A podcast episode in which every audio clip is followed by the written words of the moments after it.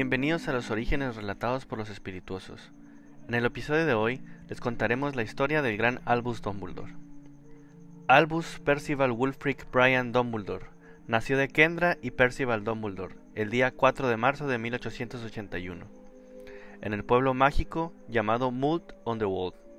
Los primeros años de la vida de Albus estuvieron marcados por la tragedia cuando su hermana menor Ariana fue atacada por un grupo de niños moguls que vieron su talento mágico y se asustaron. Ariana quedó mental y emocionalmente marcada por esto, y sus poderes mágicos quedaron severamente alterados y se manifestaban en raras ocasiones, por lo general de manera aleatoria o destructiva. El padre de Albus, Percival, partió en busca de esos mismos moguls para hacer justicia por su propia mano. Los encontró y atacó, como habían hecho con su hija. No se sabe exactamente lo que hizo con ellos, pero resultó en que fuera encerrado en Azkaban por el delito, donde moriría más tarde. Prefirió aceptar la condena en vez de explicar el motivo por el cual lo hizo, con la intención de proteger a su hija Ariana. Para escapar de los ojos acusadores de sus vecinos, Kendra se mudó junto con su joven familia al Valle de Godric, que también era conocido por ser un pueblo fundamentalmente mágico. Kendra rechazó a todos sus nuevos vecinos, con la posible excepción de Batilda Bagshot, prefiriendo estar sola. Albus aprendió que no debía mencionar a su hermana o a su padre en público. Albus comenzó a asistir a Hogwarts en otoño de 1892 y fue seleccionado para la casa de Gryffindor. En el primer año de Albus fue recibido a pesar de que su padre había herido a estos tres moguls. Muchos de sus compañeros creyeron erróneamente que, como sus padres, Albus también odiaba a los moguls, algunos elogiaron las acciones de su padre con la esperanza de ganarse su confianza, pero no la encontraron de esta manera. Aunque más adelante, bajo la influencia de su cariño por Gellert Grindelwald, desarrolló algún prejuicio anti-mogul, aunque pronto vio que era un error. Se hizo amigo de Elfias Dodge en su primer día en Hogwarts. Dodge estaba sufriendo de viruela de dragón en ese momento, lo cual desanimaba a que se acercaran a él. Albus, sin embargo, demostró su amabilidad y su voluntad de encontrar la belleza en el interior de las personas. Dumbledore también se hizo de amigos notables tales como Nicolás Flamel, Batilda Bagshot y Griselda Marchbanks. Esta última lo evaluó en su éxtasis de encantamientos y transformaciones, recordando que él hizo cosas con la varita que ella nunca había visto. También se publicaron varios artículos escritos por él durante sus años de estudiante.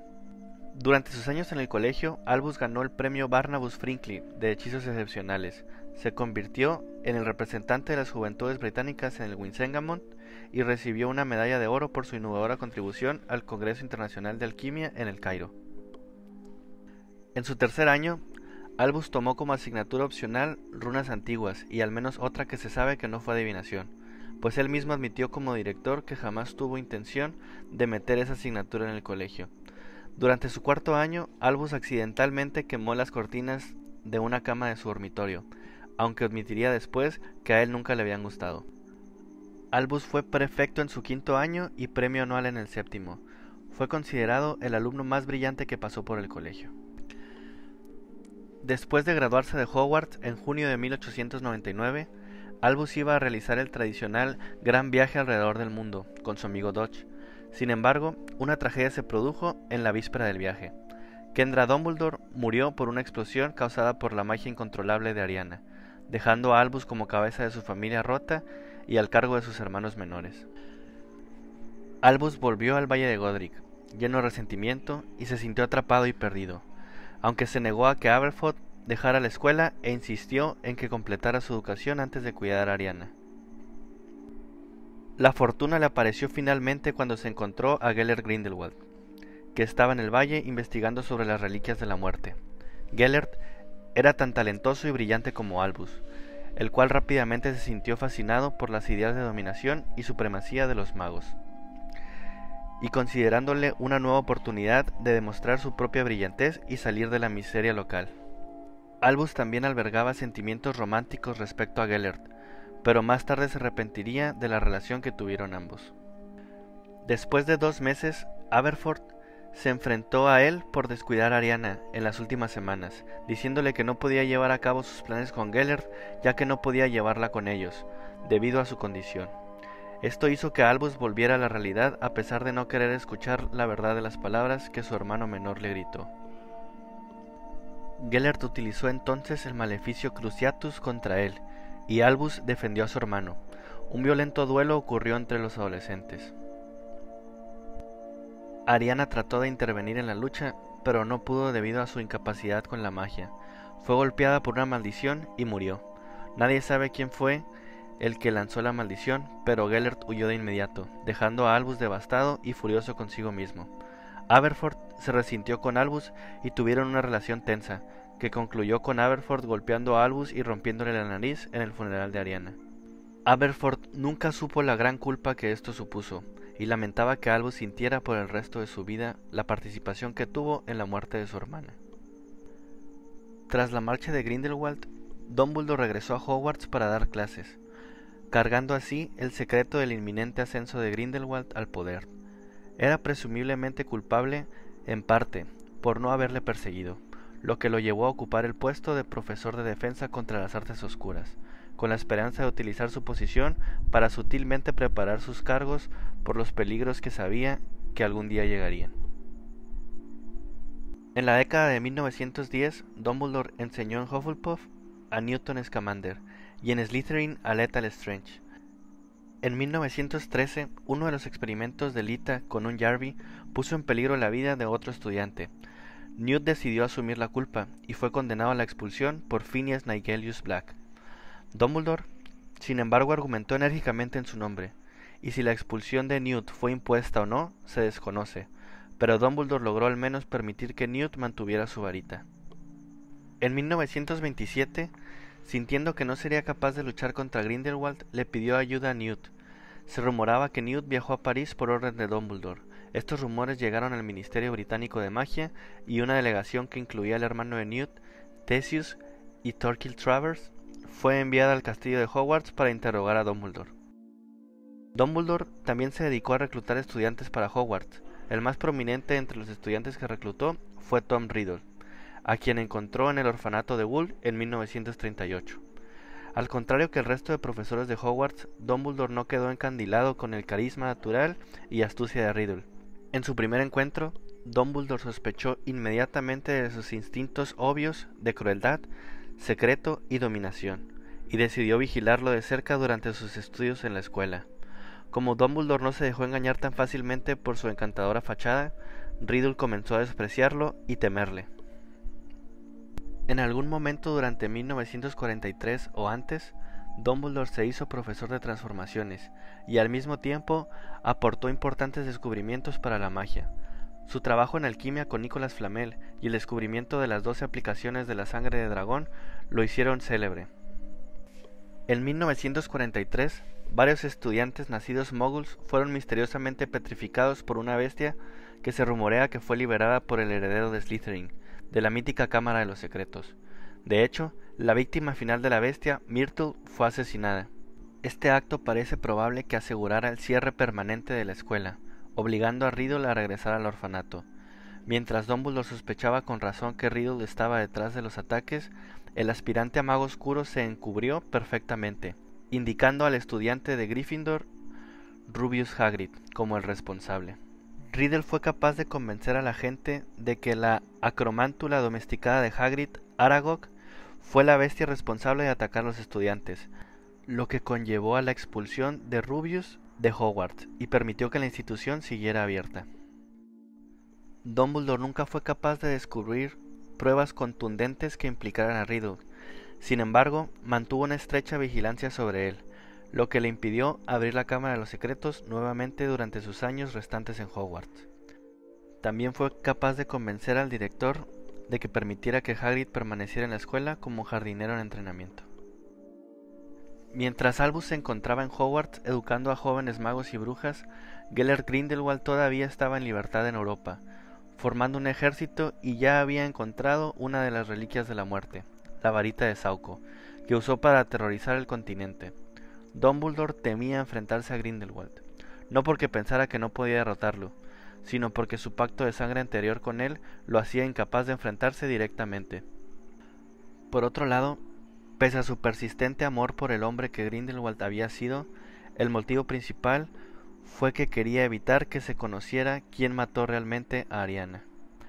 En 1945 el pacto de sangre fue abolido de alguna manera, haciendo que Dumbledore no pudiera hacer la vista gorda por más tiempo a las acciones de Grindelwald, y por eso finalmente rastreó a su viejo amigo.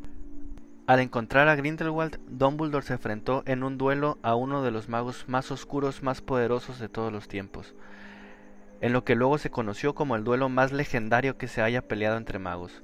Dumbledore finalmente derrotó a Grindelwald a pesar del dominio de este último con la varita de Sauco, principalmente debido a que es una sombra más hábil. Dumbledore luego llevó a Grindelwald ante las autoridades del mundo mágico, y Grindelwald fue encarcelado en Umbergard, mientras que Dumbledore se quedó con la varita de Sauco. Reconocido en todo el mundo como el héroe que finalmente derrotó al que luego se consideró que había sido el mago oscuro más poderoso de todos los tiempos, puso fin a la guerra de magos y finalizó la revolución por el bien de todos de dominación mágica de Grindelwald sobre los no magos. Dumbledore recibió la orden de Merlín de primera clase de manos de la administración de Leonard Spencer Moon. En 1954, el mayor mago tenebroso de todos los tiempos, Lord Voldemort, a quien Albus había vigilado desde los estudios del malvado mago en Hogwarts, fue a hacerle una visita y le pidió el puesto de profesor de defensa contra las artes oscuras. Sin embargo, Albus se negó, y Voldemort embrujó el puesto. Desde entonces ningún profesor de esta asignatura duraría más que un año en el cargo. Poco antes del año 1981, Albus pidió prestada la capa de invisibilidad a James Potter, descubriendo que se trataba de la tercera reliquia de la muerte. Albus no pudo devolverla, ya que James y Lily fueron asesinados por Voldemort.